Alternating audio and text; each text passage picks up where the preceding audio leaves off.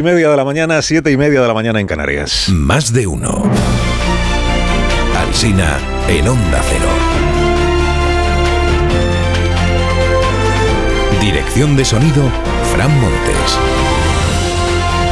Producción, María Jesús Moreno, Marisol Parada y Alicia Eras.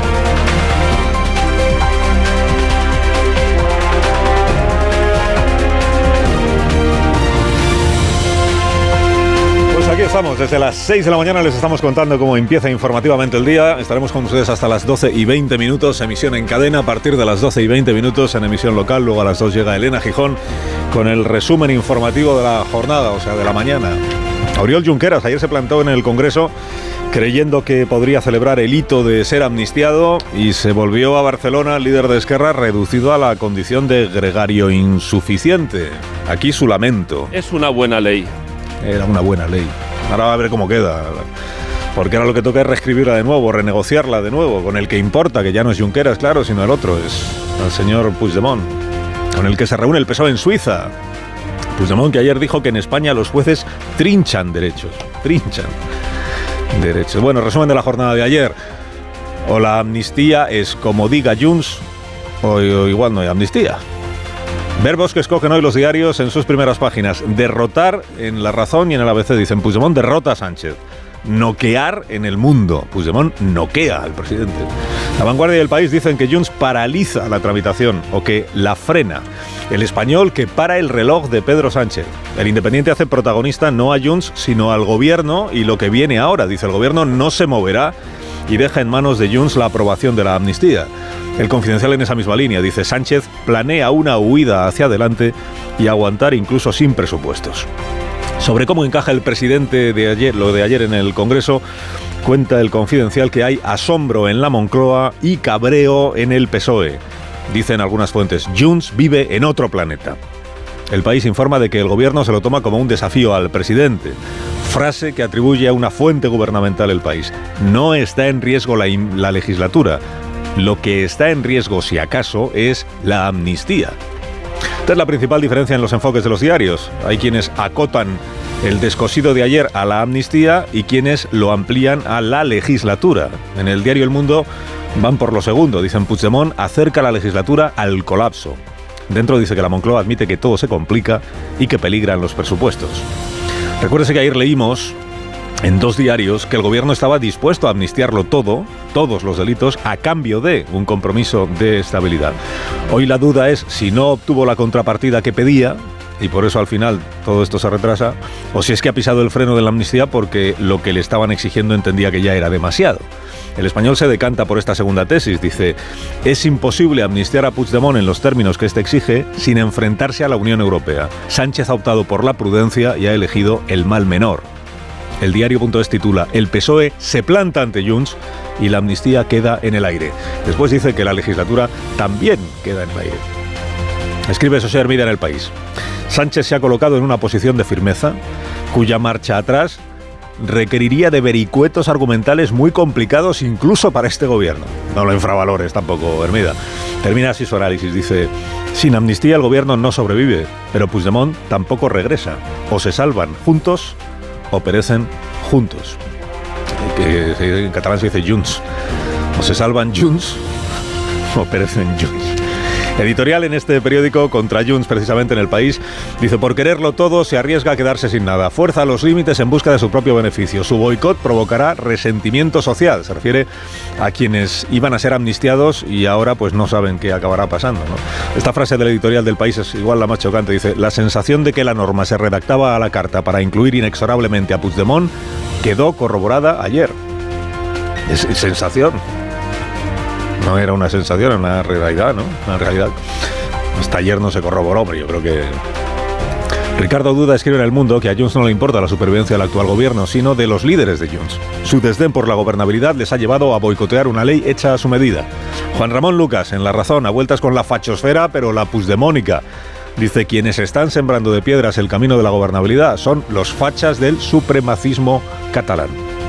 Ignacio Varela en El Confidencial. Dice, se hace difícil relatar la peripecia de esta ley sin que parezca ideada en un manicomio. Sánchez se ha metido en un laberinto sin salida digna. Ni había pacto de legislatura, ni Junts se había integrado en el juego político constructivo.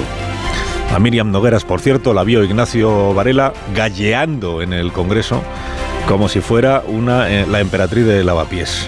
Gallear, otro bonito verbo. Sergio de Molino también se ha fijado en Miriam Noguera. En Miriam Nogueras. Escribe Sergio, dice, la España fantástica de Miriam Nogueras es muy interesante. Un país mordoriano cuyo nombre no hay que pronunciar nunca. Se dice Estado español. Un país que no está preparado para romper con el franquismo y que persigue a los independentistas. Y dice Sergio, que una independentista como ella sea diputada, viva en plenitud de derechos civiles, haga uso de la tribuna parlamentaria en la lengua que le da la gana y sea capaz de apretar las tuercas al gobierno, no debería despistarnos. Gracias a sus gestos, a su mirada trágica y a su declamación de copla con quejío, logra convencernos de que vive sometida y encadenada a las fuerzas oscuras del terror español. Ignacio Camacho también va por el lado de la psiquiatría. Escribe hoy en ABC, dice, el gobierno intentaba convencer a los separatistas de que ya habían obtenido lo que pedían y estos conminaban a sus rehenes a hincar un poco más la rodilla. Un diáfano conflicto de sumisión consentida donde el dominador asume además el rol ficticio de víctima. Feijó pidió una vez a Pedro Sánchez que dejara de molestar. Deje ya de molestar a la gente de bien. A la gente de bien y se armó la marimorena porque dijo eso de la gente de bien y los demás que somos gente de mal. Ayer Junqueras dijo lo que deberían hacer los españoles de bien. Todos los españoles de bien deberían uh, apoyar esta ley de amnistía. Los españoles de bien. Y no pasó nada cuando lo dijo Junqueras. Españoles de bien deben, eh, pues, pues entonces la mayoría de los españoles son de mal, Oriol, porque el 60-70% están contra la amnistía, según las encuestas. Del pasmo de Junqueras se ocupa Daniel Ramírez García Mina en el español, es la crónica igual más entretenida de la jornada parlamentaria de ayer. Habla del pasmo de Oriol Junqueras en la tribuna cuando se produjo la votación y de las largas llamadas de Santos Cerdán desde su teléfono móvil en el escaño, dice, dice Dani. Dice Cerdán no escuchó un minuto del debate, todo el tiempo se tapaba la boca para hablar por el móvil. Dice taparse la boca en el escaño es escribir el prólogo de otra línea roja vulnerada. Y dirá usted, ¿y a favor de Junts no escribe nadie hoy? Pues sí, Vicente Partal, en el diario Vilaweb, diario independentista, dice, hay que valorar la valentía del gesto de Miriam Nogueras y de su grupo. Esquerra votó a favor de una ley que ellos mismos querían enmendar y tomó una actitud Esquerra extraordinariamente violenta contra Junts, más que contra el PSOE, que es quien tiene la culpa de lo que ha pasado, escribe Partal. Bueno, por cierto, lo de la amnistía ha eclipsado la otra noticia política del día, que es que Diana Morán va a liderar el Partido Socialista de la Comunidad Valenciana titula el diario.es. La Dirección Nacional del PSOE fuerza un pacto para que Morán lidere el socialismo valenciano. Aquí la palabra clave es fuerza. Fuerza, claro, si es a la fuerza igual no es tan pacto. Bueno, el acto de fuerza de la Dirección Nacional es la versión 3.0 de las primarias y aquello de que la militancia decide, y naturalmente es la militancia la que va a elegir entre Diana Morán y Diana Morán. Va a ganar Diana Morán. Y se habla, en fin, en los diarios esta mañana del chip cerebral de Elon Musk, o de la empresa de Elon Musk, este anuncio que hizo ayer de que ya hay una persona con ese dispositivo implantado en, en, su cerebro, que genera recelos el anuncio. No se sabe ni quién es el paciente ni qué médicos están supervisando esta historia, aunque lo, lo que mejor explican las crónicas de esta mañana, y es importante que se aclare, es que se trata de poder controlar la tecnología con el pensamiento y no que el pensamiento te lo controlen con la tecnología.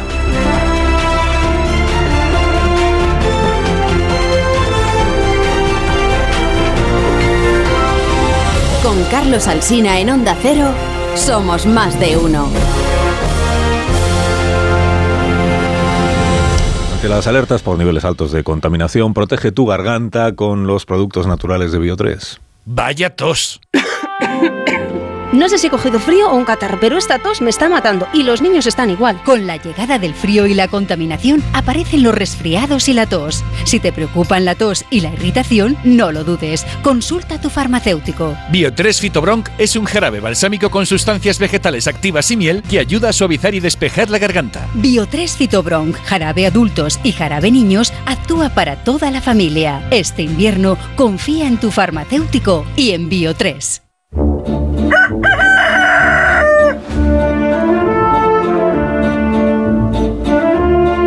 Legalitas cuentas con un abogado experto siempre que lo necesitas para resolver los asuntos legales de tu día a día por solo 25 euros al mes. Legalitas nos trae hoy al Gallo La Torre como cada mañana a esta hora. Buenos días, Rafa. Buenos días, Carlos Alsina. Eh, se intentará, ¿eh? Porque no se van a ahorrar esfuerzos. Pero va a ser difícil ya construirle a Pedro Sánchez una épica de firmeza frente a Puigdemont. Ahora quedan otros 15 días de tortura en la Comisión de Justicia, negociando la amnistía de unos delincuentes que se han propuesto, esto es textual, hacer temear sangre. ¿Cuánta maturia vale la presidencia? La pregunta no es si Sánchez aguantará, la pregunta es si aguantar es gobernar. En esto consiste la legislatura, en trabajar a pleno rendimiento para ver cómo libramos a Carlos Puigdemont de la cárcel para que el prófugo se nos ponga caprichoso en el último momento. María Antonieta en Baterlo. O sea, este es el proyecto que se propone. Esta es la mayoría estable, esta es la inclusión de Junts en la gobernabilidad que Sánchez dice que tenemos que agradecerle al PSOE. Ni esto es gobernar ni esta es una legislatura. Lo que ha ocurrido es que Pedro Sánchez ha puesto la dignidad de la presidencia del gobierno de España en manos de un fugitivo de la justicia. Y no ha sido ninguna consideración moral la que ha provocado el descalabro de la ley con la que quiso canjear apoyo parlamentario por impunidad. Ha sido la investigación de los jueces la que hizo imposible que se ejecutara la transacción. No es que este sea un gobierno, es que España sigue siendo un Estado de Derecho y el gobierno necesita que el atentado contra la Constitución y los tratados de la Unión Europea no sea flagrante y tenga una apariencia de legalidad. Concluye, la torre concluye. Pues concluyo que se ha quedado una buena tarde para negociar los presupuestos. Yo empezaría hoy mismo, ¿eh? Que tengas una buena tarde y una buena mañana, La Torre. Gracias por madrugar con nosotros. Es mi trabajo. ¿Te han retrasado un vuelo y has esperado horas en el aeropuerto? ¿Sabes cómo pedir una indemnización? Yo tampoco, para eso está Legalitas. Puedes consultar a sus abogados sobre cualquier asunto que tengas siempre que lo necesites, por solo 25 euros al mes. Hazte de Legalitas en el 900 100 661 y por ser oyente de Onda Cero, ahorrate un mes el primer año. Legalitas y sigue con tu vida.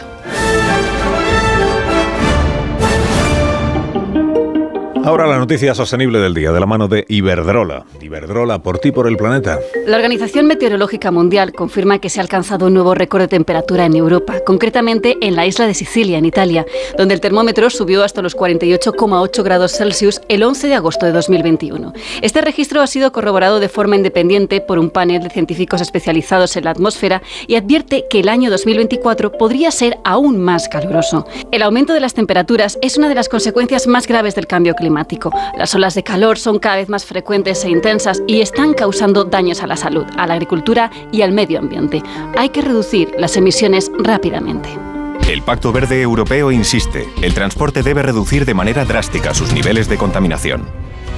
En Iberdrola somos líderes en la transición a la movilidad eléctrica, con más de 45.000 puntos de recarga instalados en nuestro país. Únete a las energías limpias de la mano de un líder mundial. Iberdrola, por ti, por el planeta. Empresa colaboradora con el programa Universo Mujer con Marisol Parada unos Callahan para estas personas que van a ser presentadas de inmediato. Para que aprovechen todavía las rebajas de invierno que siguen en Callahan. Es una colección diseñada para garantizar siempre tu bienestar. Y el secreto de Callahan para ser el zapato más cómodo del mundo es su innovador diseño de la suela patentada Adaptation que reproduce los movimientos del pie al caminar, porque los pies de cada persona son diferentes y también es única su forma de caminar. Ya sabéis, aprovechad Callahan Adaptation que se adapta a ti aportándote siempre la máxima comodidad. Fabricados en España por expertos artesanos, a la venta en las mejores zapaterías y en callahan.es. Tecnología, diseño y confort al mejor precio. En tertulia esta mañana aquí en la radio en Más de Uno está John Muller. Buenos días, Hola, buenos días, Carlos. También Carmen Morodo. Buenos días, Carmen. Muy buenos días. Antonio Casado. Buenos días, Antonio. ¿Qué hay? Buenos días. Marta García Ayer. Buenos días, Marta. Buenos días, Carlos. Buenos días y Rubén Amón. Eh, Amón, buenos días. ¿Qué tal, Carlos? ¿Cómo estás? Buenos días. Luego a las 9 de la mañana o 9 y algunos minutos eh, recibiremos a Salvador Illa. Muy bien, qué interesante. secretario del Partido de los Socialistas de Cataluña. Celebro que lo apruebes, eh, sí, Carmen sí, Le doy totalmente mi aprobación. Pero antes quiero conocer vuestras opiniones y vuestros análisis sobre la jornada parlamentaria de ayer, que hoy pues es el pues es el asunto, ¿no? Los entes, pues entiendo que ya están al cabo de la calle de cuál es la situación. Ayer la proposición de ley de amnistía que presentó en su día el Partido Socialista y que luego fue enmendada y reenmendada no salió adelante porque Junts per Cataluña votó en... Bueno, no, solo porque votara en contra de Junts per Cataluña, votó en contra del PP, votó en contra Vox, votó en contra Coalición Canaria eh, y votó en contra Unión del Pueblo Navarro. Y a favor, pues los socios del gobierno menos uno, que es Junts per Cataluña, que al votar en contra, pues, pues ya no hay mayoría. Y ahora pues vuelve la, la proposición a la Comisión de Justicia mm, se renegocia y alguna cosa le tendrán que cambiar porque si no tendría poco sentido volver a votar lo mismo que se votó ayer, digo yo. Bueno, alguna cosa le tendrán que cambiar, veremos cuál, porque el gobierno está diciendo, el gobierno está diciendo hoy, eh, que ya no se toca. ¿eh? Ya no se toca porque hemos llegado hasta donde podíamos llegar, ya lo que nos están pidiendo ya sería convertir la ley en un artefacto inconstitucional y que no pasaría la, los controles jurídicos, ya no se toca. ¿eh? Y Junts per Cataluña está diciendo, pues si no se toca, no... Este es un poco el, el resumen. Y a ver quién pierde más. Entonces, eh, ¿contempláis la posibilidad de que no haya ley de amnistía después de que llevemos seis meses Vamos a ver. arriba para abajo con la ley de amnistía? ¿Sí o no? no lo, En esta Mulder locura- no la contempla. Habrá es sí o no, Moro ha dicho sí o no. Ya ¿Sí o está. no? Esta es la pregunta. Una nueva fórmula de tertulia tipo. Antecedentes, antecedentes. Yo sí la contemplo. La tertulia Sí, no, no, sí. Yo sí la contemplo. Que no haya ley de amnistía lo consideras posible. Müller, no. No. Antonio, No, no, no. Creo que al final se trampeará de alguna manera En para salvar esta situación. ¿Eh, Marta. Por los ante- digo, Yo por los sí, sí, antecedentes. sí, no Claro, vamos ahora tampoco la a amnistía era presumir que esto es racional, que lo que Junts hace es racional. O sea, Marta que sí, contempla la posibilidad de que no haya ley de amnistía. Gamón. Habrá Que ley de amnistía, ley, habrá, habrá. Dos, tres. ley de amnistía. Yo Esa tanto a las dos partes que... ¿Cómo hemos quedado? ¿Empate? Dos, tres. Empate sin goles. Ah, No, tú sí. no te has mojado. Ganamos los que Yo decimos digo que habrá, Que habrá, ley de que habrá. amnistía. que habrá Claro, cuatro, Dos, cuatro. Que habrá ley de amnistía. ¿Y quién cede? Marta, entonces? estamos en minoría. Ceden los dos, un poquito. Hombre, el que creía que era inconstitucional cede. A ver, pero ¿ah, ¿podemos desarrollar nuestros argumentos la minoría? Eso es, sí. La mayoría también, ya puestos. Primero la minoría que Venga, tiene una sobreprotección en el programa. Venga. Marta. Sí, vamos, eh, para Junts nunca es suficiente, eso es obvio, lo lleva demostrando siempre y estaba claro que, que el PSOE estaba en manos de un socio eh, tóxico, capaz de hacerlo saltar todo por los aires todo el rato, o por lo menos que lo parezca, porque es imprevisible siempre hasta el último momento. Esta votación salió mal, pero es que no podía salirle bien al PSOE, porque o ganaba la votación y significaba que había cedido en lo que no podía ceder, o perdía la votación y significaba que se prorroga pues 15 días más, lo que tarde estar en la Comisión de Justicia, los remiendos venideros que pueden funcionar para Junts o no. Em, claro, si todo pasa no por la concordia, ni por eh, el perdón, ni, ni pasar páginas, sino porque a Puigdemont se le perdone todo lo que ha hecho, lo que ha podido hacer y lo que haga en el futuro, eh, no es viable. Y, y entonces ya no es solo si es o no constitucional eh, la ley de amnistía, es si lo parece, que esa es la verdadera línea roja. No que lo sea o no, sino que por lo menos lo parezca. El PSOE no pedía más y Junts no parece dispuesto a tragar con eso. Mm, Si quiere hacerlo saltar todo por los aires, mm, lo hará. Morodo. Hombre, A ver. Minoría, primero la minoría. La Sí, minoría. la mayoría cualificada. A ver, eh, lo que no le dio ayer el Partido Socialista a Junts, eh, planteáis que se lo puede dar y debe dar dentro de 15, 20 días, a lo máximo un mes, ¿no? Puede ser. Eh, O sea, yo con Pedro Sánchez no, no descarto nada, pero la otra opción la barajo, porque creo que hay que tener en cuenta los contextos. El contexto es que eh, no es buscar otro medio de acercamiento. Junts quiere una amnistía íntegra y total, lo dijo desde el primer momento. En estos momentos, con lo que tienen encima de la mesa, la amnistía ellos consideran que no eh, salva ni a la figura de Puigdemont ni tampoco a Marta Rovira. A Marta Rovira Esquerra le da exactamente igual porque ya no quiere volver, no quiere hacer política y a los suyos, a los que, porque esto es con nombres, una amnistía con nombres y apellidos. Junqueras y compañía sí se ven beneficiados, incluso en sus penas accesorias, que es la inhabilitación.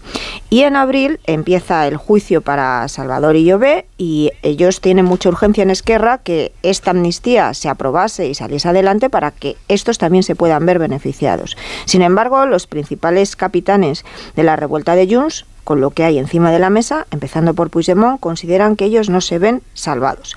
La amnistía íntegra es que se quite de en medio cualquier referencia al terrorismo, como ellos siempre han defendido, y además seguir ajustando ese texto a las decisiones que están tomando los jueces, ahora con el tema de la alta traición. Eso ayer lo podía haber hecho el Partido Socialista y haber salvado ya, te quitas de en medio este marrón entras en una campaña de unas elecciones gallegas que van a ser difíciles y con todo este ruido todavía más complicado y sin embargo decidió y con unos argumentos muy firmes que es verdad que hemos escuchado con anterioridad con anterioridad se nos dijo que no se iba a cambiar y se cambió la, en ponencia se cambió en comisión y bueno podemos dejar abierta la puerta que al final en 15 20 días se acepte. Pero para que haya un acuerdo no hay que no es posible encontrar una posición intermedia. Es darle a Junts lo mismo que pidió ayer. A mí me parece que ellos no han valorado bien, conforme se desarrollaron estas últimas negociaciones, realmente con quién se sientan, quién es su interlocutor. Ellos entendían, y ayer Junts es lo que filtraba, lo que comentaban, estos pensaban, decían de los socialistas, que nosotros no éramos capaces de votar en contra de la amnistía. Y sobre ese supuesto se mantuvo hasta el último momento la negociación, con Santos Cerdán dispuesto a ceder porque les debe conocer mejor, y sin embargo con la orden de Moncloa de Sánchez y de Bolaños de por aquí no podemos pasar y esto no se puede hacer, no se puede seguir cediendo. Eh, a partir de ahí, bueno, pues yo desde mi minoría sí dijo, dejo abierta la puerta a la posibilidad de que al final no haya acuerdo. La ley de amnistía que estamos todos mirando a los presupuestos, los presupuestos ya están prorrogados, se prorrogaron el 1 de enero. Sánchez puede tener la tentación, y ya lo está filtrando, de que yo puedo seguir con unos presupuestos prorrogados. Pero es que no se trata solo de los presupuestos, son todas las demás decisiones legislativas, algunas que vienen desde Europa, que tú tienes que ir ajustando y condicionando en los próximos meses. Y si no hay amnistía, Jun se posicionará donde está ahora mismo eh, el Partido Popular. Vamos a ver, eh, Niego la Mayor, Carmen, has dicho, eh, Junts quiere una amnistía total e íntegra. No es verdad. Eso ha sido sobrevenido. Bueno, esa es mi información y, la tuya será otra. Vamos a ver, me explico, me explico. Eh, Junts estaba encantado con la ley de amnistía antes de que las resoluciones de los jueces dijeran lo que dijeran, lo que dijeron en relación con la traición y el, terrorismo. Junts estaba encantado con esa redacción, con ese texto donde ya se excluían eh, los delitos de, traición, los de terrorismo, se arregló aquello lo del bueno y el malo, pero en fin quedó lo, del, lo del malo no será amnistiable y los intereses financieros de la Unión Europea. Eso lo firmaba eh, Junts eh, en vísperas de que eh, eh, se conocieran los autos o las resoluciones del, juez García Castellón y de, y de Aguirre. Antonio, con el terrorismo no? Yo sostengo que no. No, hombre, el terrorismo lo Ya te he dicho que lo del terrorismo sí lo cambiaron. Ahí Pero metieron no estaban satisfechos. Ni en ponencia ni en comisión. Y por eso mantuvieron viva su enmienda de que se queden fuera todos los casos de terrorismo. Han ido paso a paso, yo paso sostengo, a paso, yo sostengo, confiando en que iban a conseguir el todo. y es lo que siguen pensando. Yo sostengo que la posición de Junts de que la amnistía sea integral, universal, sin excepciones, etcétera, es sobrevenida. Es sobrevenida posterior a las resoluciones de los de estos jueces. Mm. Esto es lo que sostengo, lo cual me lleva pues a sospechar de que bueno deben tener mala conciencia, ¿no? Eh, deben creer que, que, es, eh, que es verdad que hubo hubo esos supuestos de, traición en este caso y de, y de terrorismo, por lo menos, por lo menos del bueno, ¿no? Porque si no, no se hubieran puesto como se han puesto eh, cuando vieron las, resoluciones. Pero bueno, eh, dicho esto, que mm, insisto, de verdad, yo creo que eso ha sido después de, los jueces, no antes, lo de la amnistía universal, total, integral, etcétera. Mm, respecto a lo que va a pasar mm, hay dos posiciones. O nos creemos que esto es un hasta aquí hemos llegado, o que es una, es una de las eh, bueno es una de las posibilidades. Hoy la, radio amiga de, de, del sanchismo oficial dice eh, Sanchosfera. la Sanchosfera sí, sí. entonces tú lo que no te crees es que Sánchez no vaya a ceder no, no, vamos a ver. Hay dos posiciones que son las que trataba de explicar. O, nos creemos que esto es un hasta aquí hemos llegado por parte de Moncloa. No, eso tampoco. O la otra versión, que es en la que yo creo, es vamos a ver cómo lo arreglamos en el mes que queda. Por cierto, un mes, no sé por qué se está diciendo 15 días, porque el artículo 131 del reglamento habla claramente de un mes para que esto vuelva Pues si se tramita con urgencia. Em, bueno, em, no sé, el artículo, el artículo 131 no hace esa especificación, em, dice simplemente un mes, pero bueno, es igual, eh, da lo mismo.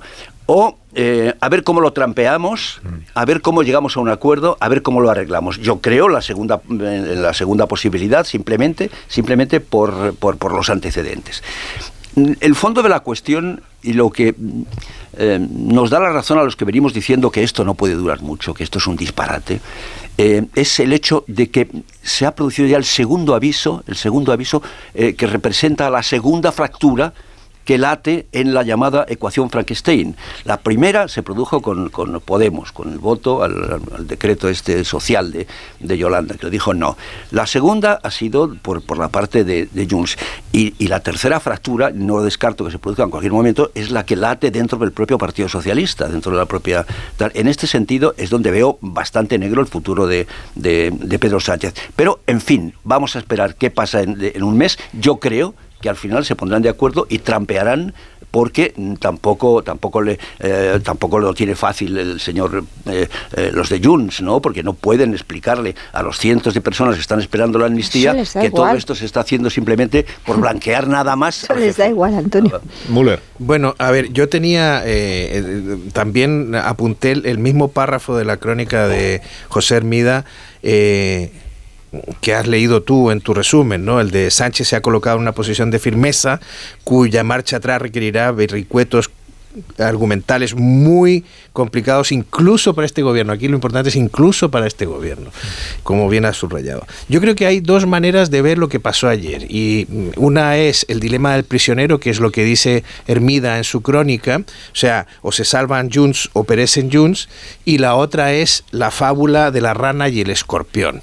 Yo, como no estoy, o sea, no soy matemático y la teoría de juegos me pilla lejos, eh, paso de la teoría del dilema del prisionero y prefiero la del escorpión y la rana. Eh, creo que perdemos de vista que el interés de Puigdemont no es la gobernabilidad de España, no es la prosperidad del país, ni de sus instituciones, ni nada. El interés de Puigdemont es acabar con el Estado español y sacar a Cataluña de este país y convertirlo en una nación independiente. Y eso queda claro en que no ha tenido escrúpulos en, ponerse de acuerdo con la gente de Putin o en, en negociar pues, eh, en las circunstancias más extrañas.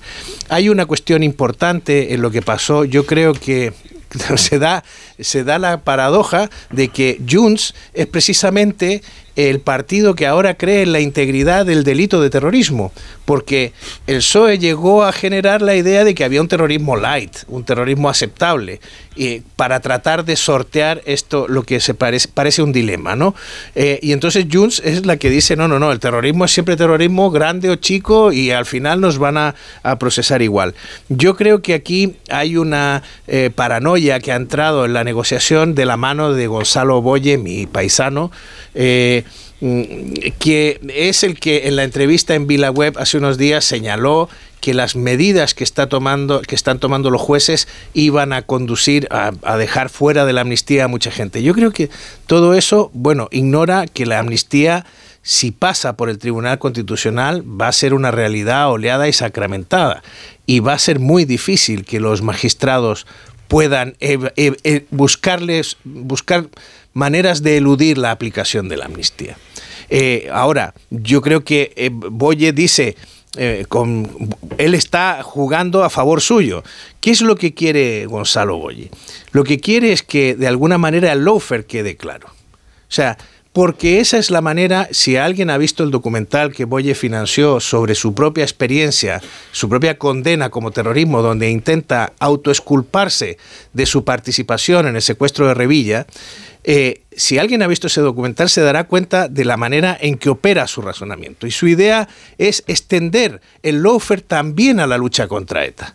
O sea, y considerarse él como una víctima del lawfare que se ejerció en ese momento. Entonces, aquí entran factores psicológicos, intereses personales, intereses de parte, muchísimo más importantes. Y como Boye tiene la oreja de Puigdemont en su mano, bueno, pues ha tenido la capacidad de cambiar esta, de, de, de torcer, digamos, esta negociación que para, eh, para el ministro Bolaños era, eh, ¿cómo decía él? Impecable. ¿no? Fíjate, John, la Sigue la, diciendo, lo sigue diciendo. ¿eh? Sí, la vitalidad política de Sánchez ha, se ha fundamentado en llegar a, a, extremos que nadie se atreve a, a, atravesar por dignidad y por noción ética y por valoración de principios. Y se ha topado por fin con alguien que va más lejos que él, sí. más lejos que él, sí. eh, en la ausencia de principios. Y, y, está sufriendo Sánchez, su propia naturaleza, y debe estar impresionándole como al otro lado hay un Taur que juega mejor que él porque ha aprendido de él. Y finalmente se confronta Sánchez al retrato de su propia vergüenza. Por eso no tiene límites, Puigdemont. ¿Os suena esta frase? Es que Sánchez no tiene límites. No, no, no tiene límites y se ha encontrado con uno, pero se ha encontrado con uno que no tiene límites él. Y es esa la perspectiva maximalista y extorsionadora desde la que Puigdemont va a conseguir todo lo que quiere. Porque si estuviera en juego solo una ley de amnistía y un momento de fragilidad de la legislatura, pero el maximalismo conduce a que Puigdemont amenaza toda la legislatura, amenaza el porvenir de Sánchez de la Moncloa. Y puede malograr, por mucho que se tire hacia adelante con unos presupuestos anteriores. No hay manera de gobernar así. Y, y, no hay manera porque el Frankenstein de esta edición, la segunda temporada, aloja una anomalía gigantesca que no tiene nada que ver con la ideología ni con la idiosincrasia de la izquierda nacionalista.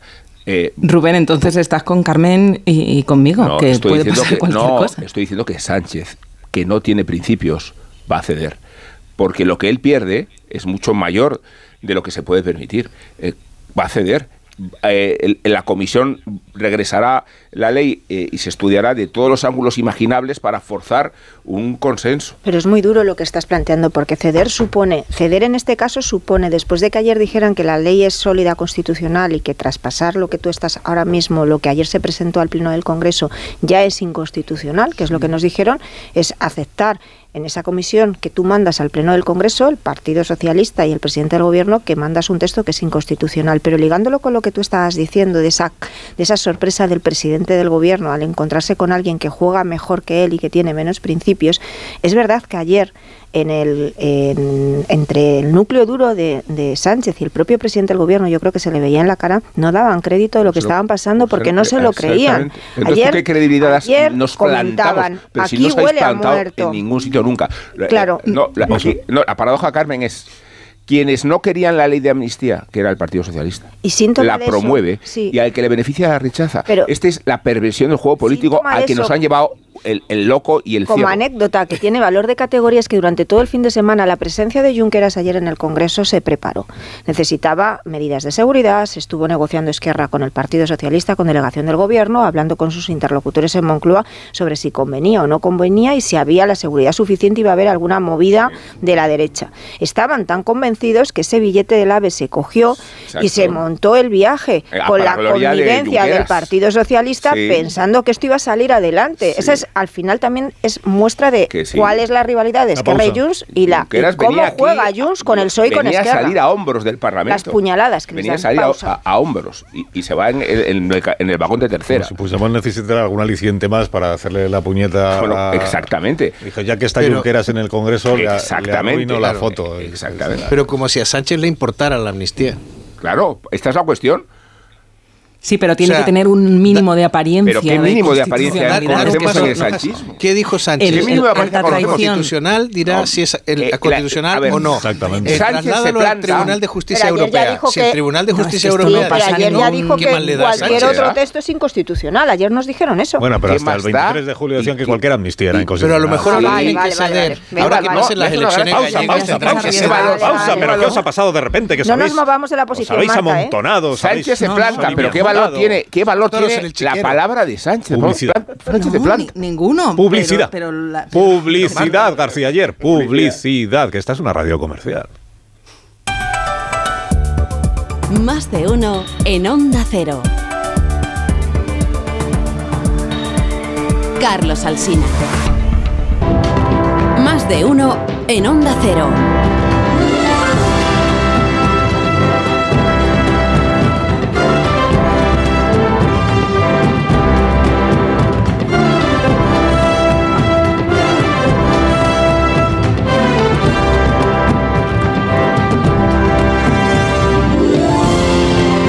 Las 9 y 9 minutos de la mañana, una hora antes en las Islas Canarias. Estamos en tertulia hoy con Carmen Morodo, Marta García Ayer, Antonio Casado, John Muller y Rubén Amón. Esperamos la llegada eh, enseguida del señor Illa, el líder del Partido de los Socialistas de Cataluña, que hay un poco de atasco. eh, Lo hay, lo hay, un, lo hay. poquito- un poco de atasco camino de nuestras instalaciones centrales, eh, pero que lle- llegará en breve, por eso.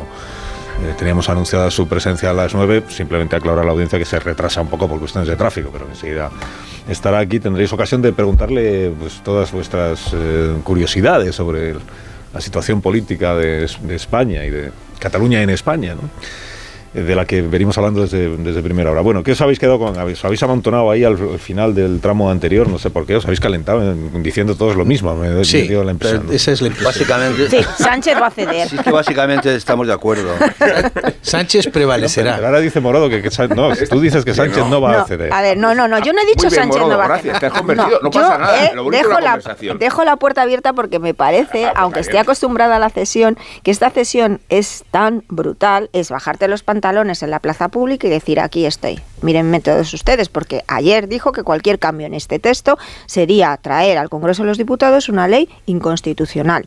Eso es lo que dijo. ¿Qué más da Ahora, la ley constitucional? ahora, ¿Qué, qué puede? ¿Que el constitucional tumbe la ley? que haya que ¿Y qué? dejar abiertas todas las puertas, así es. En- Presupuestos con Sánchez hay que dejar las puertas las alternativa no cabe. Que. Pumpido No, pase es más que- vergüenza tu- eh, eh, admitiendo la constitucionalidad de la ley es una posibilidad. Pero qué más, vamos a ver, tú haces una ley y, y como todas las leyes se expone al escrutinio del constitucional si tuviera avisos de inconstitucionalidad. Entonces yo no entiendo cómo ha habido gestionado. 30.000 de esas, Pero ¿no? es que esto ya no son visos, perdona, estos son letreros de ¿Qué neón. más le da a Sánchez garantizarse la legislatura y los presupuestos a cambio de que haya avisos de inconstitucionalidad o certezas ¿Por de qué no inconstitucionalidad? ley? Porque ¿Pero no qué son visos. Mandar este le da? No, no, yo quiero favor. ir- yo ¿Pero quiero qué oír a más le da a. Sánchez que el Tejuela rectifique? No, quiero oír a Marta. años. Más le A da. ver, Antonio quiere oír a Marta. Claro, si es Así que- Pues no se hable más. Marta. no se hable más. Que no es que Sánchez tenga principios, Rubén, no es lo que estamos diciendo. Lo que estamos diciendo es que a lo mejor esta línea roja que no la ha trazado el PSOE, se la ha echado a la cara Junts, es algo demasiado, tiene las patas demasiado cortas, es aprobarlo hoy para que pasado mañana Bruselas eh, se eche las manos a la cabeza. Entonces, ¿Y eso tampoco. Bueno, porque a lo mejor sí da o más. sea. A lo mejor sí da más, no, no lo sabemos. Esto es muy imprevisible. Junts, Puigdemont no es racional, no lo hace. Yo creo que bueno, sí lo decía es, ¿eh? John antes que lo hace Yo por, por siempre sus defiendo, objetivos. Marta, que, que Puigdemont es racional. Estoy también en contra de vuestro criterio de que no tiene principios. Yo creo que él es muy racional y tiene los principios mucho más claros que Sánchez. El principio Sí, y el lo final decía es él. John. Es él y su situación. Y Bueno, es- pues claro, pero una cosa es lo que sanchismo, ¿eh? decía John. y es salir, sacar adelante lo que él eh, cree que está en condiciones de sacar adelante. Hablo de. Puigdemont y no de Sánchez. Lo que él Sí, cree que está en John condiciones de decía sacar adelante es una amnistía para todo el que él decida y de cualquier delito del que pueda ser acusado. Y él cree que eso lo puede sacar adelante todavía. Y la prueba la dio ayer. Porque él vota en contra sabiendo que ahora viene una segunda vuelta y que si no, Claro, queda mucha legislatura por delante mientras Claro. Sánchez no diga lo contrario para sacar una ley de amnistía la- como sí, él pero no quiere. es por el proyecto secesionista, es por salvar su culo. Claro, Eh, eh, claro, y esto es donde ya no es el, Bueno, corpus ideológico 4.000 del que se dota el procés, es él. Por eso cuando hablamos Creo de... que no es solo por salvar, perdóname, su trasero, que es una expresión un poco Más suave, sí. es, es por imponer definitivamente su visión Eso del procés, de lo que significó el Cosmogónica. procés, de lo que significó su papel en el procés y de lo que es el Estado Reescribir la español. historia. Por Esto eso es. cuando se utiliza esta metáfora de los Es encadenados... consagrar el discurso que ayer hizo Miriam. Nogueras, que es España es un Estado represor y ya es hora de que lo admita y nos deje en paz a todos los que nos ha perseguido. y tal. Esto es, no es solo Sí. salvar su trasero, Pero además es salvar el proceso. El discurso de Nogueras es muy interesante porque dice que esto era sistémico. O sea, y, y por eso yo decía lo de Boye, porque no solo tiene que ver con lo que ha ocurrido en Cataluña, es que tiene que ver con el Sí. terrorismo anterior también. El terrorismo que Por se eso el país. el punto débil de la teoría de los encadenados pasa porque no están en las mismas condiciones de negociación. Es un encadenamiento asimétrico. No, es el chantajista y el chantajeado. Claro, no por eso, por eso no se van a- al mismo horizonte ni están en el mismo contexto. Por esa razón. Pero el chantajeado a veces... no, pero el chantajeado no tiene la menor dignidad Rubén, y lo lo, lo sabemos. que tú planteabas no estaba medido. Ayer no estaba No, medido. Sánchez no acepta perder, no, No, acepta la pero derrota. A sí. Sánchez le está dejando estupefacto perder por primera Sí. vez. En eso dos estamos votaciones totalmente de seguidas. acuerdo. Pero Lleva ceder dos. también es perder. perder no le está dejando estupefacto, le está estupefac- dejando estupefacto el ridículo que está haciendo. Vale, Mira, vale. hay una cuestión que no hemos la que consecuencia no- de la derrota, te lo acepto, que no, que hemos valorado. O sea, ¿por qué no se dio Sánchez? Yo tengo tres opciones. Porque Europa, porque Europa va a tumbar una ley constitucional, que me parece una cosa un poco difusa de momento, porque Pumpido dice que está dispuesto a hacer el ridículo, pero que hay límites, porque Galicia, que es otra opción. Yo puedo añadir otra. Sí, porque Junts no accedió a lo que se le pedía a cambio de apoyar su enmienda y amnistiarlo todo. Eso es una, efectivamente, eso es una causa inmediata, como diría Aristóteles. Claro. Que aquí estamos. todo está. El, problema tenemos es una cuando- visión, tenemos una versión de la negociación muy parcial y muy interesada, que es nos han dicho que tenemos que apoyar su enmienda y nosotros nos hemos plantado y hemos dicho que no. Bueno, para eso dura la negociación cinco segundos. Si estuvieron hablando tres días seguidos, pues igual es que han hablado de más cosas, ¿no? Ayer leímos en la prensa, no sé si la, la versión es correcta o no, pero nadie la ha desmentido, que es el gobierno o el PSOE está dispuesto a amnistiar todos los delitos siempre que a cambio Junts le garantice la estabilidad para el resto de la legislatura. A lo mejor es que Junts ha dicho, nosotros no vamos a garantizar nada porque nosotros ya te investimos. Ahora eres tú el que tiene que pagar, no nosotros. el- es- es esta última- como, como cuarta hipótesis. Esta cuarta hipótesis que has añadido enca- encadena con una que yo tenía aquí, que es porque Sánchez orina sangre, pero orina más lejos que nadie. No, pero no, no hace a ni ver, cinco minutos, una- no hace ni cinco Joder, minutos, no hace ni cinco minutos. no Culo hace- no se puede decir, pero orinar sí, ¿no? Por supuesto. No tiene nada que ver una cosa con la otra. No hacía ni cinco minutos que Sánchez había proclamado Urbi et Orbe que la ley de amnistía suponía incorporar a la legalidad a Junts y a los independentistas. Y un minuto después, me parece que fue Nogueras, dijo que quede claro, señores, nos importa un bledo la gobernabilidad de España, nosotros es. estamos por la independencia, Eso es, sí. pero, en- pero sin solución de continuidad, rápidamente, vamos, en un minuto, en un minuto, hace, no hace nada en vísperas de la, de la entrada en el Pleno, estaba hablando de pedagogía el señor Sánchez y diciendo que esto era volver a la, a la concordia, resolver el problema eh, de Cataluña, etcétera. Y, y resulta que todo esto ha saltado por los aires. Y respecto a lo que hablábamos antes, yo creo que esto se rompe en la mente de, de Puigdemont cuando hay una incompatibilidad manifiesta entre lo que lo decíais lo del trasero, entre sus intereses personales, es decir, entre su blanqueo personal, político y judicial, y la esperanza que tienen cientos de, responsables, de, dirigentes o no dirigentes, hasta funcionarios de, la Generalitat, que, en octubre del de, de- de- eh, del 17 hicieron cosas que les han hecho pues estar empapelados en distintas, en distintas causas judiciales. Es incompatible lo uno y lo otro. No puede, no puede al tiempo eh, resolverse el tema personal de él, el de él, el, quedar libre de lo de las cosas de Rusia y, y lo del el terrorismo, etcétera, y jugarse el, el- el futuro de estos 400, me Eh, parece que Antonio, son. si no se resuelve el futuro de Puigdemont, no, 400 que esperan la no habrá amnistía. ni hay Yo creo que no- yo creo que no, que- que se lo pensará, hombre, no, por Dios. Que- que- quienes conocen Junts no es Esquerra, eh, Junts no y Puigdemont no es Oriol Junqueras. Quienes conocen bien, eh, Junts está otra cosa. sería su Quienes mandan en político, Junts. el- bueno, digo, pero tú lo estás haciendo con tu análisis racional de los supuestos que has puesto encima de la mesa, Müller. Eh, yo es que no me quedo con ninguno, porque yo la sensación con la que me fui ayer después de asistir a esa sesión del Congreso de los Diputados y ver cuál era el clima, cómo se marchaba el presidente y el run run que había entre su entorno, es que esto no estaba previsto y no entraba en ninguno de los guiones. No había un plan B. No estaba previsto y no está, entraba dentro de ninguno de los guiones. Ahora lo están modificando. Ahora tienes toda la maquinaria de Moncloa, efectivamente, porque saben que estás en un momento de una precampaña y elecciones gallegas donde la situación del Partido Socialista, en principio atendiendo a los sondeos, no es buena, se le está dando la vuelta y vas a tener a toda la artillería de la propaganda oficial sosteniendo que es una decisión pensada y valorada, teniendo en cuenta que había llegado el momento de decirle a Puigdemont no y que Sánchez no cede en todo. Sánchez ya cedió con la amnistía, cedió en la ponencia, cedió en la, cedió en la comisión y seguirá cediendo. Esos son hechos. Y otro hecho constatable que queda de la, de la sesión de ayer y de la posición de Puigdemont es, yo no sé porque no tenemos, no hay transparencia. Si los presupuestos, hasta dónde están los presupuestos colocados encima de la mesa, que esa es la intención del Partido Socialista, sí. Pero lo que ayer dijo Puigdemont es, no va a haber nada que vaya unido a otra cosa. A mí me das la amnistía y se negocia la amnistía. Cuando se pase la meta volante de la amnistía, si tú quieres que esto siga durando, tenemos que seguir con la agenda claro. mía, que es la agenda soberanista. Los presupuestos le da exactamente igual. Los presupuestos tienen que ir ligados a más concesiones vale. en la agenda soberanista que no es la amnistía. la, amnistía ya del- forma parte del del, inventario de la extorsión. A de la factura ayer que debe el da dos golpes de gracia en la misma jugada. Es una Junqueras y otra Sánchez. Dos adversarios políticos. Total. Y, y Junqueras venía a pavonearse. A decir, eh, aquí vengo desde Madrid, fíjate qué bonito detalle, me bajo en Atocha, me persono en el Parlamento y salgo a hombros. Y sale humillado igual que Sánchez. Además, a Esquerra le viene bien esta igual que amnistía Sánchez, por- porque, porque él ellos era saben... el, el que iba a presumir haber sido el artífice de, la, de las. Esquerra no quiere que Puigdemont normativa. vuelva. Esquerra no quiere que Puigdemont vuelva a hacer política antes de las elecciones catalanas. Por eso esta amnistía es tan sólida. Porque ellos saben, igual que saben los de Junts, que aquí hay agujeros, evidentemente, porque no es tan fácil. Al final hay un Estado de Derecho. Esto de que los reyes, No uy, los reyes, los jueces Derecho, reaccionan. Los jueces reaccionan y están actuando como ayer se dijo en el Congreso, con el beneplácito del PSOE, están prevaricando. No hay un Estado de Derecho y un Estado de Derecho que tiene unos mecanismos de defensa. Y esos mecanismos de defensa se han activado. Una pausa, son las 9 y 20 minutos, una hora menos en las Islas Canarias. Enseguida retomamos la tertulia y recibimos a Salvador Illa.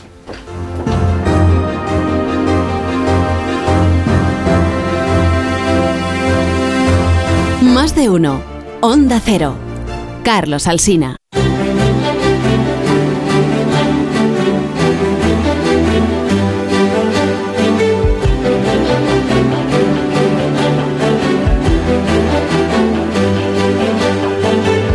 Más de uno. Onda Cero. Carlos Alsina. 25 a las 9 de la mañana, una hora menos en las Islas Canarias, con Müller, con Casado, con Morodo, con García Ayer y con Amón, que no me olvide de ninguno. Y desde este momento ya también con Salvador Illa, que ha superado el atasco madrileño. Buenos días. Muy buenos días, un placer. El señor Illa es el líder del PSC, el primer secretario del Partido Socialistas de Cataluña y es el candidato a la presidencia de la Generalitat y él es ministro de Sanidad y todas esas cosas que los oyentes ya saben. ¿Contempla el señor Illa la posibilidad de que al final no haya amnistía o no? Yo creo que, y deseo que haya, que haya amnistía, ¿no? Porque me parece que es un, un buen paso eh, para Cataluña y para el conjunto, el conjunto de España, un gesto de generosidad.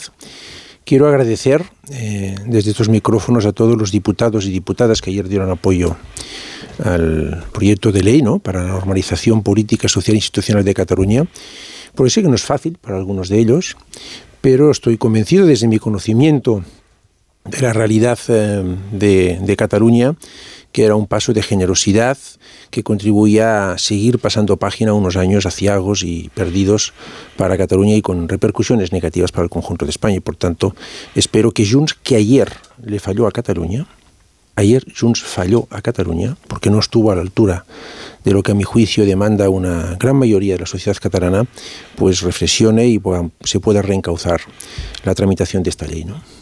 O sea, tiene que rectificar su posición Junts per Cataluña para que haya ley de amnistía. El Partido Socialista, el gobierno, no va a rectificar la suya.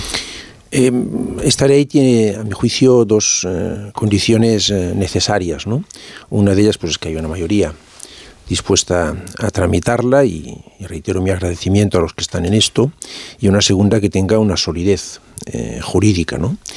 Eh, todo lo que signifique eh, sacrificar o poner en riesgo esta solidez jurídica, a mi juicio y a juicio de, los socialistas, pues no es aceptable. ¿no? Y por eso ayer pues no prosperó, porque algunas de las enmiendas que se proponían ponían en riesgo, a nuestro juicio, esta solidez jurídica y, y esta línea no, no, no la debemos de franquear. Pondría en serio riesgo una ley que a mi juicio es importante y relevante para, insisto, para la normalización política, social e institucional de Cataluña. ¿no? Bueno, pero las dudas sobre la seguridad jurídica de la ley están desde que se presentó el- la proposición. En la Comisión de Justicia, las letradas de la Comisión han emitido un informe que cuestiona la propia constitucionalidad del- de la proposición. ¿Por qué, por qué no se...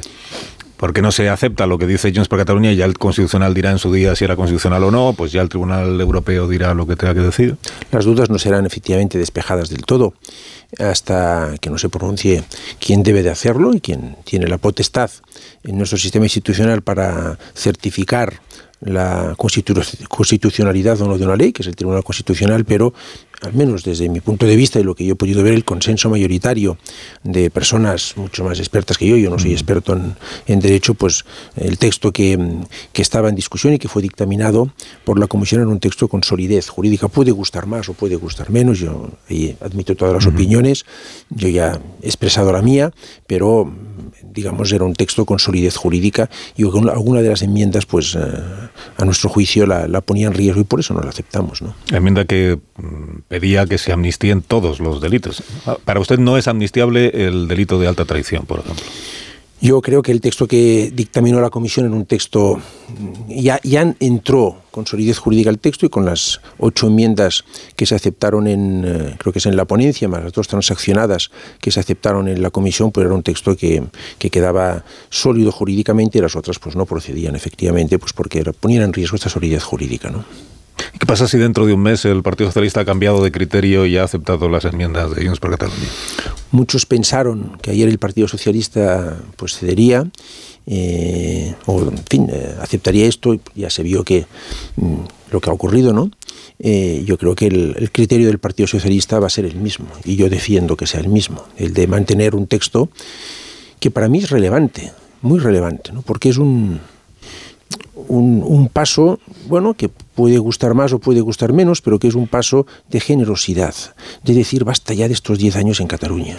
Fíjese que muy probablemente pasado mañana, pues eh, el gobierno de la Generalitat decrete el estado de sequía a casi 6 millones de catalanes, 202 municipios, y 10 años después, con la presidencia del señor Mas, con la presidencia del señor Puigdemont, con la presidencia del señor Torra, con la presidencia del señor Aragonés, no estamos preparados para afrontar esta sequía en condiciones, ¿no? O estamos a la cola en educación, ¿no? Eh, no lo digo yo, lo dicen los resultados PISA, Cataluña a la cola en educación, ¿no? Cuando habíamos sido, bueno, pues eh, excelentes o, o, estábamos en posiciones de excelencia en esta materia o en materia de energías renovables, ¿no? No se ha crecido nada en porcentaje de aportación de energías renovables a la producción de electricidad en Cataluña, nada, nada, cero en 10 en diez años, ¿no? y España prácticamente doblado, ¿no? a la cola en energías renovables, ¿no? o con infraestructuras pues están llegando al borde de sus capacidades, me refiero al aeropuerto de Barcelona, Josep Tarradellas Barcelona del Prat, o algunas vías de, algunas comunicaciones viarias, y si es incapaz de tomar decisiones, no, pues este es el balance, ¿no? Entonces, pasar página a esto, poder centrar las energías del autogobierno de Cataluña a resolver estos temas, poderse implicar en mejorar España, en la gobernación de España. Yo defiendo una Cataluña plenamente integrada y comprometida, y comprometida eh, en el marco institucional español y a través del marco institucional español en Europa, pues me parece que era un buen paso. ¿no? Bueno, eh, ahora las cosas son como son. Es necesaria una mayoría, ayer no se dio, pero es necesario también una solidez jurídica y no podemos sacrificar lo segundo para obtener lo primero, a mi juicio, y creo que se hizo lo que se tenía que hacer ayer. Lo digo con todo el respeto a las demás posiciones y sin ningún ánimo de ofender a nadie, pero sí de dejar clara cuál es mi opinión al respecto. ¿Y es posible el reencuentro? ¿Y es posible pasar página? ¿Y es posible avanzar en, en, una nueva etapa en Cataluña sin amnistía? Es más difícil. ¿Pero es posible? Es mucho más difícil. Yo creo que es conveniente eh, la, la, amnistía. Yo creo que la sociedad catalana en su inmensa mayoría es lo que yo constato en mi día a día eh, en Cataluña, ¿no? Pues... Eh, pues está pasando página, ha pasado página y quiere, pues esto, te preguntan, eh, oiga, la sequía, ¿cómo la afrontaremos? Oiga, ¿qué haremos en materia de educación? ¿Qué proyectos tiene usted en este tema? Pero esto ya me lo decía usted antes de que hubiera un debate sobre la amnistía, sí, antes del mes de entonces, julio. Sí, lo que pasa que eh, la amnistía, la ley de amnistía, que es un desarrollo coherente, a mi juicio, de otras medidas que se han tomado, es decir, España es generosa. La, vulneración del marco de convivencia que algunos propusieron no se ha producido, afortunadamente, no, no, no, prosperó, y España es generosa. España es una democracia que a usted le permite defender su proyecto político, aunque no lo comparta, eh, en este caso yo, que es el de la independencia, lo que no le permite es a vulnerar el marco de convivencia, y España es generosa. Es generosa para cortar tiempos y para poder eh, ir más rápido en este proceso de pasar página y poder inmediatamente centrar las energías no en procesos eh, que están abiertos y que generan pues bueno malestar en algunas partes de la sociedad catalana, sino poder centrar todas las energías del autogobierno en, eh, en mejorar las cosas en Cataluña. Por eso yo, que sé que esto es difícil de entender y de compartir, por parte de muchos ciudadanos, eh, algunos de Cataluña, otros de fuera de Cataluña, pues eh, reitero mi agradecimiento. ¿Por qué cree usted que es difícil de compartir? Pues porque fue un tema muy emocional, porque esto causó mucho dolor, a un lado y a otro. Causó mucho dolor, porque causó un desgarro, porque se pasaron momentos de, pues de mucha zozobra, todos tenemos, los que vivimos allí, experiencias en el ámbito personal, familiar, profesional, mmm, vividas, nada agradables en estos momentos, y porque mmm, este componente emocional, pues muchas veces se interpone en lo que desde un punto de vista más racional o más frío puede ser lo conveniente. Este es, desde, sin embargo, a mi juicio al menos, la tarea de los que tenemos una posición de, eh, de, de, dirigentes políticos, de, de, tener la cabeza fría y de tomar aquellas decisiones, por complicadas que sean, incluso no exentas de algún riesgo, para conducir las cosas en el camino adecuado. Desde la admisión de que puede haber planteamientos distintos, de que puede haber gente que no lo comparta, de que pueda... usted ha hablado que puede haber gente que no lo comparta no por una cuestión emocional, sino por una cuestión tan racional como la que usted reivindica para apoyar la amnistía. una cuestión racional que dice eh, por qué va a haber impunidad ante delitos tan graves como los que cometió el señor Puigdemont, que parece que nuestra generosidad en este momento no la quiere, ¿no?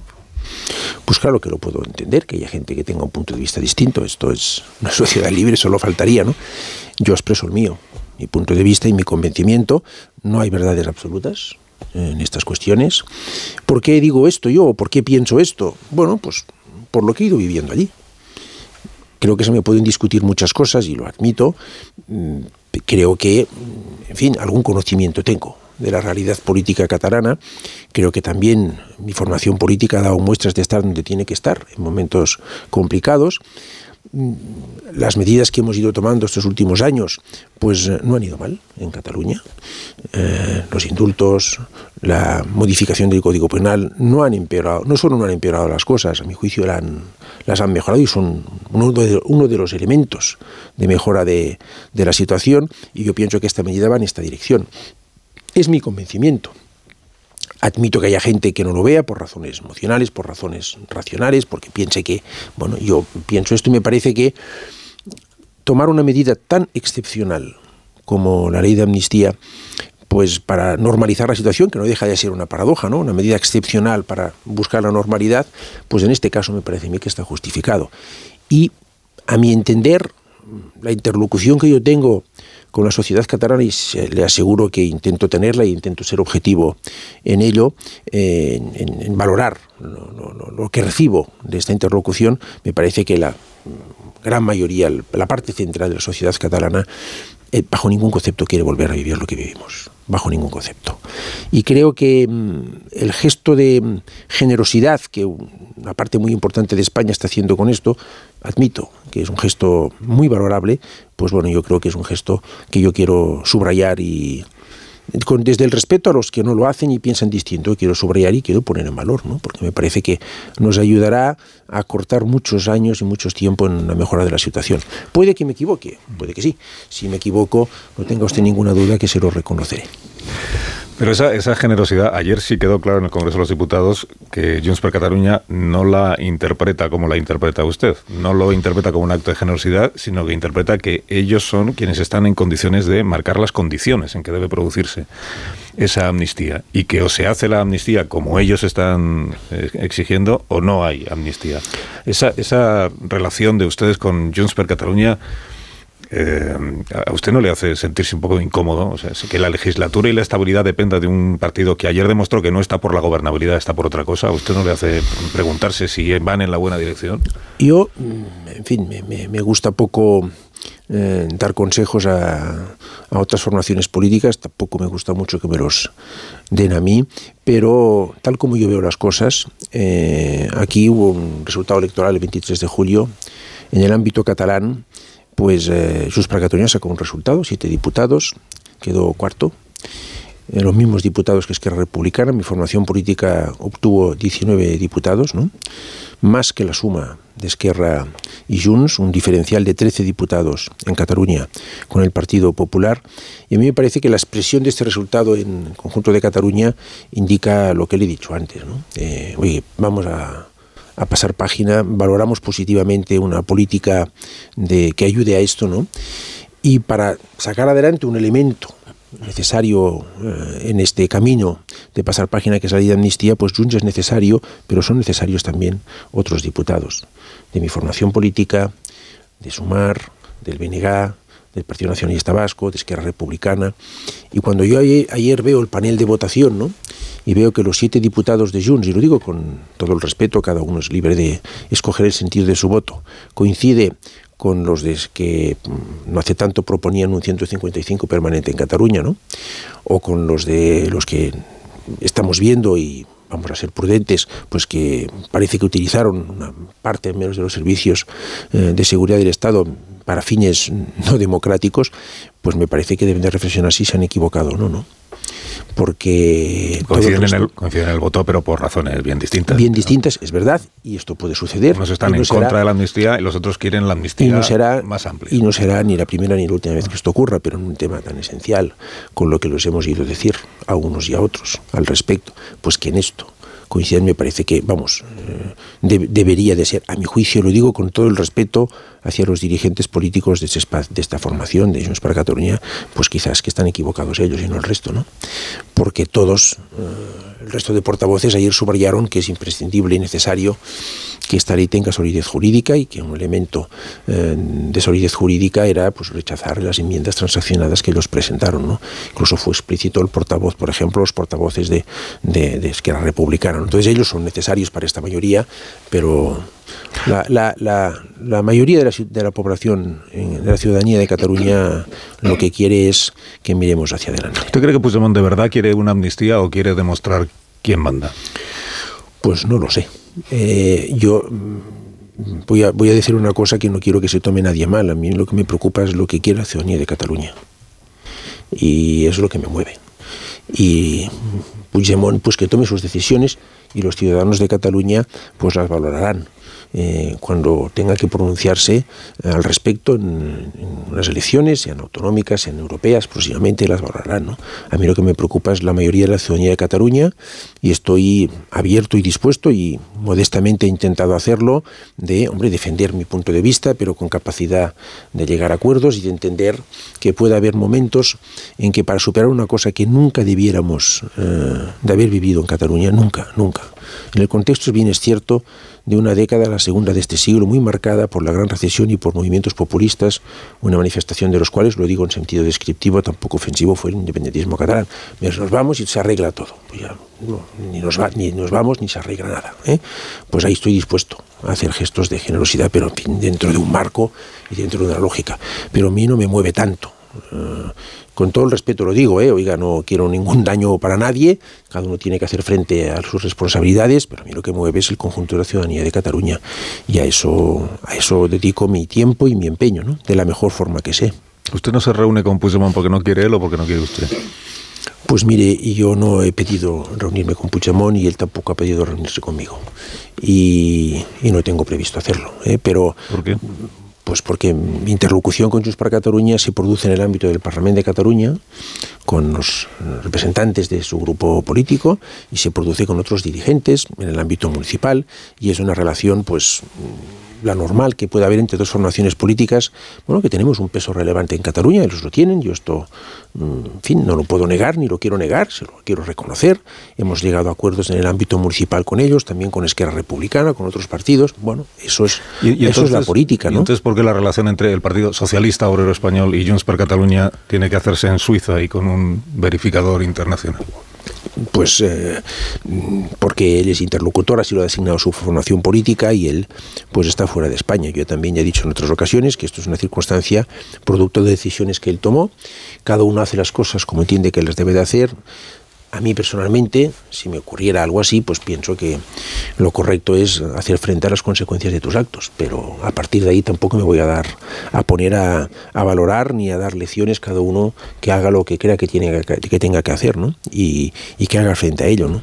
A mí lo que me importa es, lo insisto, insisto en ello, ¿eh? lo que me importa es que no quedemos eh, encallados en, en, todo esto y que Cataluña pueda mirar eh, hacia adelante. En, de, fíjese que le he mencionado cuatro temas y habría más mm. que, que me duelen mucho, ¿no? Porque creo que perjudican a Cataluña y creo que, que, tampoco son buenos para España, porque yo creo que a España le conviene una Cataluña pues que tenga otra vez todavía más dinamismo económico, que pueda disputar con todo el respeto el liderazgo económico a, a Madrid y que pueda pues, ser pionera como ha sido en muchas cosas, ¿no? Y ahora esto no, no lo estamos, desgraciadamente, no lo estamos viendo, ¿no? Cuando dijo usted al comienzo de esta conversación que agradecía a los diputados que ayer votaron a favor de la proposición de ley, eh, sabiendo que para algunos de ellos no ha resultado fácil. ¿Estaba pensando en algún diputado o No. algunos diputados de su partido?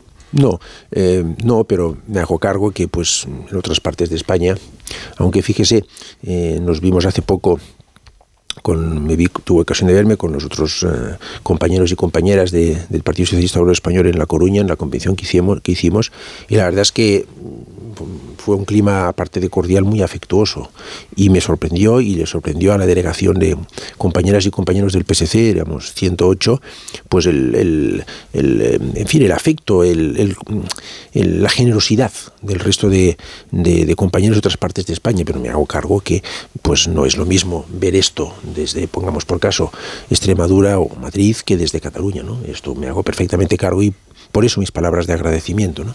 El documento que firmó el Partido Socialista, no el PSD, el Partido Socialista con Junts per Cataluña, el que firmaron Santos Sardani y el señor Puigdemont, el acuerdo, que se presentó como acuerdo de legislatura y ahora ya vemos que era acuerdo solo para la investidura. Eh, ¿El texto de ese documento le fue consultado a usted antes de firmarlo? Yo tengo toda la confianza con, eh, con, las personas que llevaron esta negociación, entiendo lo que es una negociación y vi positivo los acuerdos que se alcanzaron. ¿no? Y no, no estuve al corriente de lo que tenía que estar al corriente y dije en su momento, y creo que hicimos y hice lo que teníamos que hacer, que nosotros estábamos para que las cosas fueran en la dirección que pensamos que es correcta y no para querer tener cuotas de protagonismo, ni fotos, ni aparecer, ni dejar de aparecer. ¿El relato que se hace en ese documento de lo que fue el proceso, usted lo comparte? Yo estoy en el 2024. Eso es que no. Yo estoy en el 2024. Y, y miro y me, y me, preocupa, y, sí, pero no, le digo porque yo estoy en lo que estoy, ya creo que lo he dicho con bastante claridad, acepto y avalo y, y hago mío lo que, pero yo estoy pensando en, en los retos que tiene Cataluña hoy en los próximos años una Cataluña, insisto, que yo defiendo, defiendo. Y creo que además está en sintonía con lo que piensa la mayoría de catalanes, que pues tenga sus instituciones de autogobierno, que funcionen correctamente, que no lo han hecho en los últimos años, a mi juicio, y que se implique muchísimo más ¿no? en el conjunto de España y, que otra vez vuelva a ser respetada en Europa. ¿no? Yo me alegro que ayer el señor Aragonés se reuniera con comisarios, yo ya me reuní con ellos hace un año. Lamento que lo hagan en el tramo final de la, del mandato de estos comisarios, ¿no? Pero es una buena noticia, porque hacía muchos años que íbamos ahí y no nos veíamos con nadie, con nadie. La región que genera un 20% de la, números redondos de la economía española, no nos veíamos con nadie. Pues, pues, pues mire, eh, y es un competidor, un competidor mío, ¿no? Al que le gané, por cierto, las elecciones, ¿no? Mm, pero me alegro de esto, eso es lo que yo quiero, ¿no?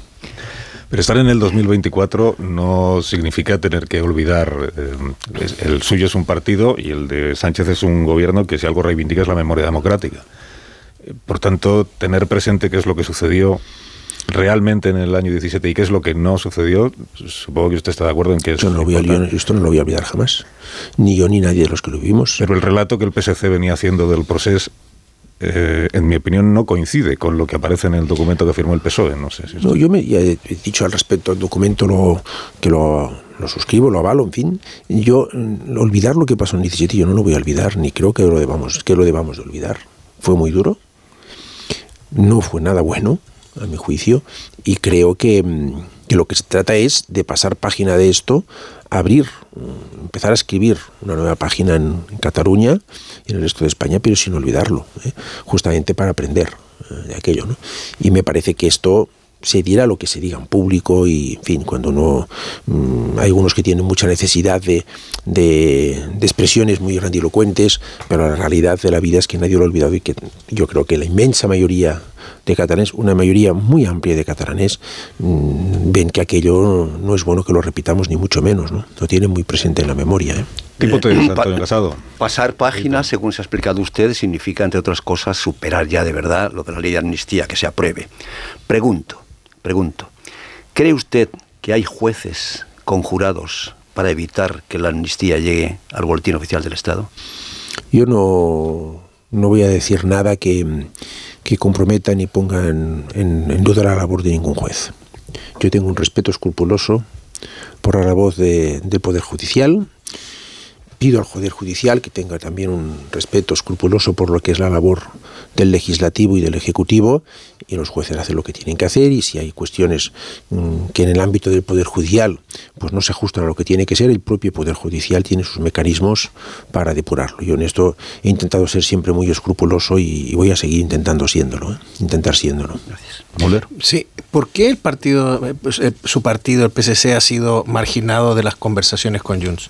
Yo no me siento marginado de ningún tipo de conversación la relación del, PSC con el PSOE probablemente en los 45 años de, de, historia ya, ¿no? de nuestra formación política, pasa por uno de los momentos de mayor eh, sintonía. ¿no? Fruto no tanto de relaciones personales que podamos tener o dejar de tener, sino fruto de un momento muy complicado que vivimos en Cataluña, que provocó un diagnóstico muy compartido de lo que había que hacer y sigue siendo un diagnóstico muy compartido. Yo he tenido siempre, mm, sin fin, sintonía, no me he sentido marginado, pero ya le he dicho, no he buscado, a otros quizá lo busquen, ni, ni más ni menos protagonismo, he buscado que las cosas vayan en la dirección que nosotros creemos que tienen que ir he intentado ayudar a que esto ocurra, ¿no? Pero no me preocupa, todo lo demás no me preocupa demasiado, ¿no? ¿Pero preferiría usted que hubiera dos ministros del PSC en lugar de solo uno? Eh, yo he pensado siempre y lo he dicho, eh, así lo he expresado, que el, el, gabinete lo tiene, lo tiene que constituir el presidente del gobierno. Cuando él me ha consultado eh, sobre alguna cuestión, le he dado mi parecer, pero siempre he empezado diciendo, el gobierno lo haces tú, presidente, y vas a tener el apoyo del PSC para tomar las decisiones eh, que tú creas que tienes que tomar. Y he tenido siempre la confianza, y la sigo teniendo, de que, eh, de que pues, el presidente conoce perfectamente la realidad de España y de Cataluña y tomará aquellas decisiones que crea conveniente y siento que el PSC está bien representado. Pues este, este de si tienes uno más, uno menos, me, importa pues mm, relativamente. Amón, la última. Eh, me he sobresaltado cuando usted ha dicho con tanta naturalidad eh, su apoyo a la amnistía cuando el 24 de julio decía lo contrario. ¿Cómo es ese proceso de maduración y cómo cuestiones nucleares, como lo es una amnistía, no estamos hablando de circunstancias accesorias, ¿no? sino una cuestión nuclear, se digieren con tanta facilidad pues yo creo que lo he intentado explicar eh, en alguna ocasión. Eh, hubo unas elecciones el, el, 23 de julio, hubo unos, unas mayorías posibles, hubo un intento de investidura que no fructificó del señor Feijó. Bueno, pues y el camino que nos pareció después de, de los resultados electorales mejor eh, para, para, encauzar un, gobierno, pues es este y llevó a el, gobierno del, del, PSOE con, con, Sumar, con los apoyos de investidura que hubo, y el, el camino fue dar un paso en, en la línea mm, de lo que habíamos, eh, de las políticas que habíamos desarrollado, que se habían desplegado en Cataluña, que en este caso se concretó con la ley de amnistía. ¿no? es que hablar de la convivencia, cuando la otra parte exagera y enfatiza tanto la idea de que no le interesa nada la gobernabilidad de España resulta un poco frustrante. Sí. ¿no? A mí esto, este tipo de, de, expresiones y de lenguaje no me gusta. Y lo he dicho varias veces, no me gusta. ¿eh? Veo un lenguaje político en, en, en, Cataluña y también en el resto de España, incluso en, en otras partes de, de Occidente, muy, muy tendente a esto, a ganar, a derrotar, a humillar, a bloquear. Eh, fíjese que en la última campaña electoral yo escuchaba, vamos a bloquear. Bueno, pues, si la gente realmente te va a votar para que bloquees, si la gente lo que quiere es que intentemos solucionar los problemas que tiene, eh, planteada a la ciudadanía y que lo hagamos cada uno desde su punto de vista y por tanto este tipo de lenguaje le he de decir que me disgusta profundamente. Y es verdad que hay algunas uh, y, y, creo sinceramente y lo digo tal como lo pienso no, no para dar lecciones a nadie que esté que es equivocado profundamente equivocado y que nos aleja del ciudadano. Otra cosa es que tú expreses tu punto de vista que digas pero estas presiones que siento parece que vayan dirigidas a veces a humillar, al, no, no, me gustan nada. Yo intento expresarme, de defender lo que siento que tengo que hacer, sin verdades absolutas, intentando ponderar lo que creo que es lo que hay que hacer, pero sin intentar ni ofender ni humillar, y algunas veces no lo consigo, y ofendo y humillo, y si me lo hacen notar, pues intento disculparme con naturalidad, pero no me gusta nada este lenguaje, estoy de acuerdo con usted. ¿no? ¿Y le gusta que la gobernabilidad de eh, España dependa de un partido llamado Junts per Catalunya que como usted ha dicho es la derecha independentista catalana cuya agenda le está marcando la extrema derecha. Eh, ¿me, me, me, repite la pregunta?